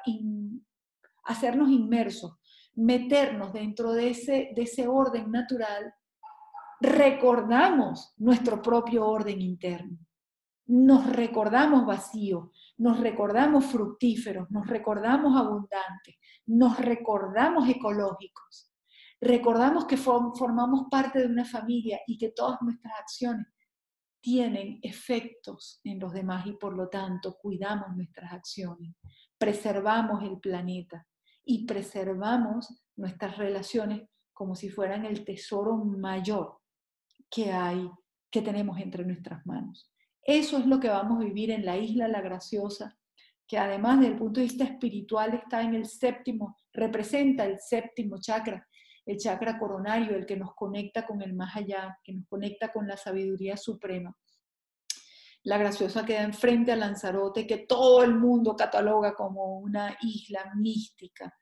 Lo que vamos a vivir allá no lo sé, no me, no me hagan muchas preguntas, o mejor dicho, háganselas ustedes, responsabilicen, responsabilícense por las preguntas del proyecto Sin Forma. ¿Qué es lo que mi alma quiere vivir en este viaje del que me está hablando Silvia? y, que está organizando tan amorosamente Ale y todas nuestras promotoras y productoras, Leticia, Saugar y nuestras promotoras, Madeleine, Maggi, Nina, que no se me quede nadie por fuera. Mm. Somos un equipo absolutamente amoroso, porque no, sé si somos buenas o malas, pero el de amor tenemos a borbotones. Y estamos, no solamente los estamos esperando para esta experiencia, sino que por haber participado en el taller de hoy, y de esto estuvimos planeando, Ale y yo, y sacando cuentas y, y sacando papeles y hablando con las promotoras a ver si nos apoyaban con esto, van a tener un descuento súper especial pero tienen que dar un código para que sepamos que estuvieron aquí. Y el código, a ver, ¿lo quieres decir, Ale? El código es yo sí voy. Tienen que mandarnos un correo a el proyecto con el código yo sí voy y entonces les damos un fabuloso descuento en, la inscripción del proyecto Sinforma. Eh, con esa introducción, imagínate, Silvia, eh, bueno, yo participé en el proyecto Sin Forma de Iguazú, que fue este año, en mayo, y fue mágico, realmente. Eh, fue una experiencia increíble eh, y estoy segura que en, La Graciosa se van a vivir cosas muy lindas. y bueno, nada, los queremos invitar, aprovechen este, esta promoción especialísima y, y bueno, para conocernos también. Igual nosotros les vamos a dar un pequeño espacio para las preguntas que hayan quedado colgadas, sobre todo porque pasamos de ser 19 a ser 61 y un poco para que el redondeo les llegue a todos, ¿no? Pero era importante hablar del proyecto Sinforma, que es nuestro producto estrella y es el que sostiene esta, esta plataforma con la que estamos trabajando ahorita. Ay, sí, ya sé quién se me olvidó, la más importante, mi hija tan bella, que todos los días nos apoya con esos mensajes maravillosos. Em, eh, eh, y se nos olvidó también decir algo, Ale. Mira, Isela, Isela está preguntando cuánto saldría este año, porque en Argentina está complicado, sí, sí, se está complicando la cosa económica, y hay que prepararnos, dice Isela. Bueno, el, el precio, de, o sea, la inversión, porque realmente es una inversión y yo se los digo con todo el conocimiento de causa, porque lo, lo, hice, como ya les dije, es de 960 euros y ustedes tendrían un descuento del 20% en la inscripción. Si formalizan, sí, si formalizan la inscripción en, esta, en estas próximas 24 horas. Entonces, aprovechen esta, esta bella oportunidad y de acompañar a, Silvia durante una semana. Está incluido, bueno, eh, el, alojamiento por, las, por los siete días, eh, todas las comidas, eh, todas las sesiones con Silvia de terapias, este, visitas a, las diferentes zonas de la isla. Va a haber un invitado especial que es un, musicoterapeuta y vamos a tener una, una sesión de musicoterapia bajo las estrellas. Bueno, es un escenario de verdad increíble. yoga eh, todos los días, meditación. Yoga. Yoga y meditación y bueno, las diferentes técnicas que maneja Silvia, que son mindfulness, artes expresivas. Este, bueno, en Iguazú bailamos, hicimos poesía, eh, lloramos, nos reímos, o sea, eh, pasamos de la de la euforia de, estar debajo de las cataratas del Iguazú, a, a, momentos de introspección donde la naturaleza se movía a nuestro alrededor y, y la sentíamos. O sea, fue una cosa completamente mágica y estoy segura que La Graciosa va a ser un escenario fabuloso para que vuelvan a pasar esas, esas cosas maravillosas. Así es, Amado. A mí me ha encantado la energía que hemos activado en este, en este pequeño taller. Realmente nos encanta, nos encanta que hayan estado con nosotros. Vamos a ver si quedaron algunas inquietudes que podamos responder, porque a partir de, dentro de dos, tres, cinco minutos máximo vamos a tener que cerrar la sesión. ¿Vale?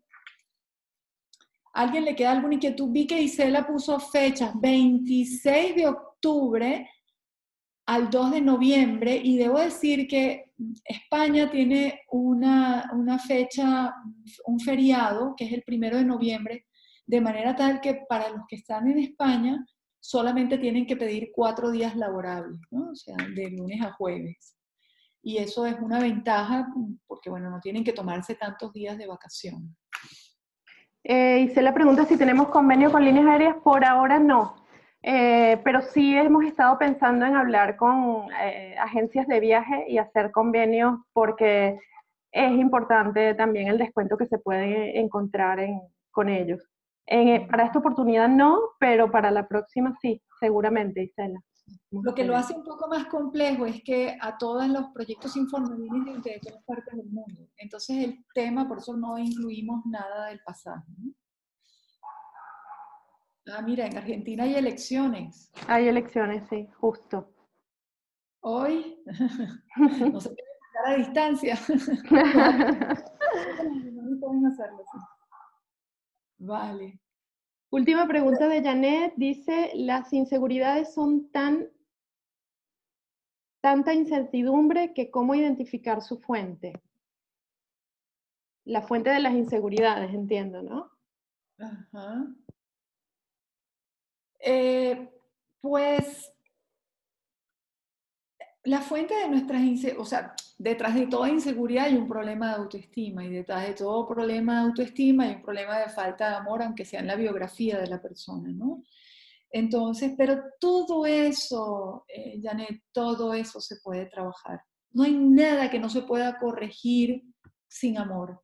O sea, el amor, el amor lo puede todo. El amor lo puede todo. Por lo tanto, eh, no existe ningún, ningún espacio sin esperanza. Yo no creo en eso.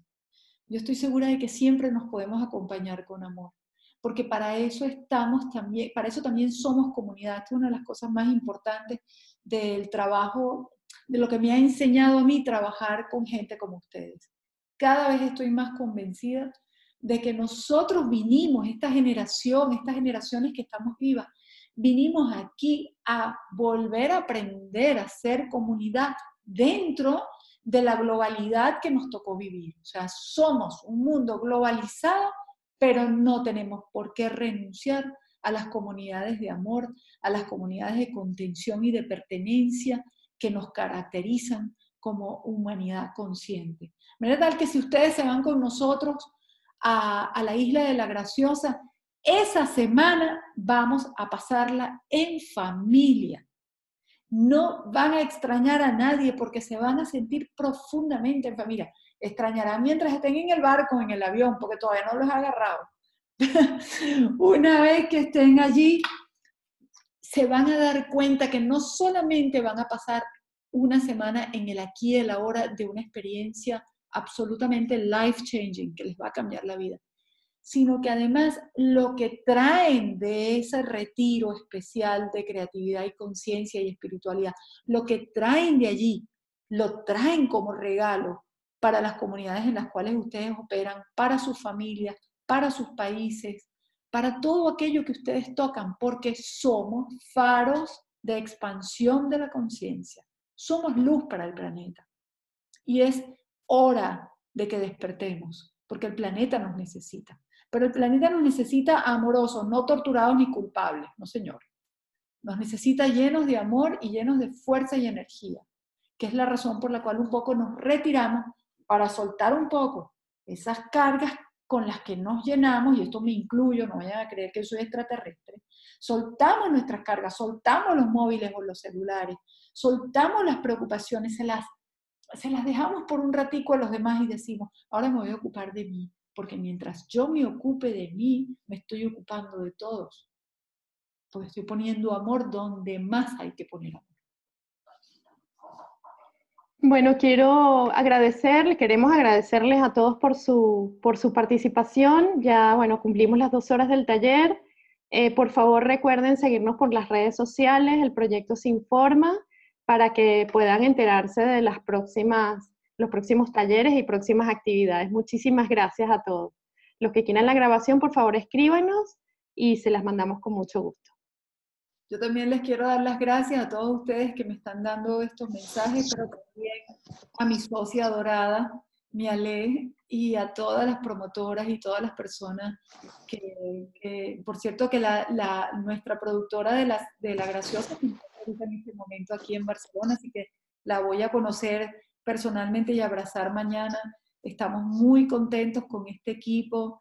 Eh, gracias, Madre, gracias, Maggi, gracias, Nina, gracias, Andina. Las amo a todas y los amo a ustedes por estar aquí Nos vemos pronto. Espero ver a algunos de ustedes en la Isla de la Graciosa para que nos demos ese abrazo personalmente. Gracias.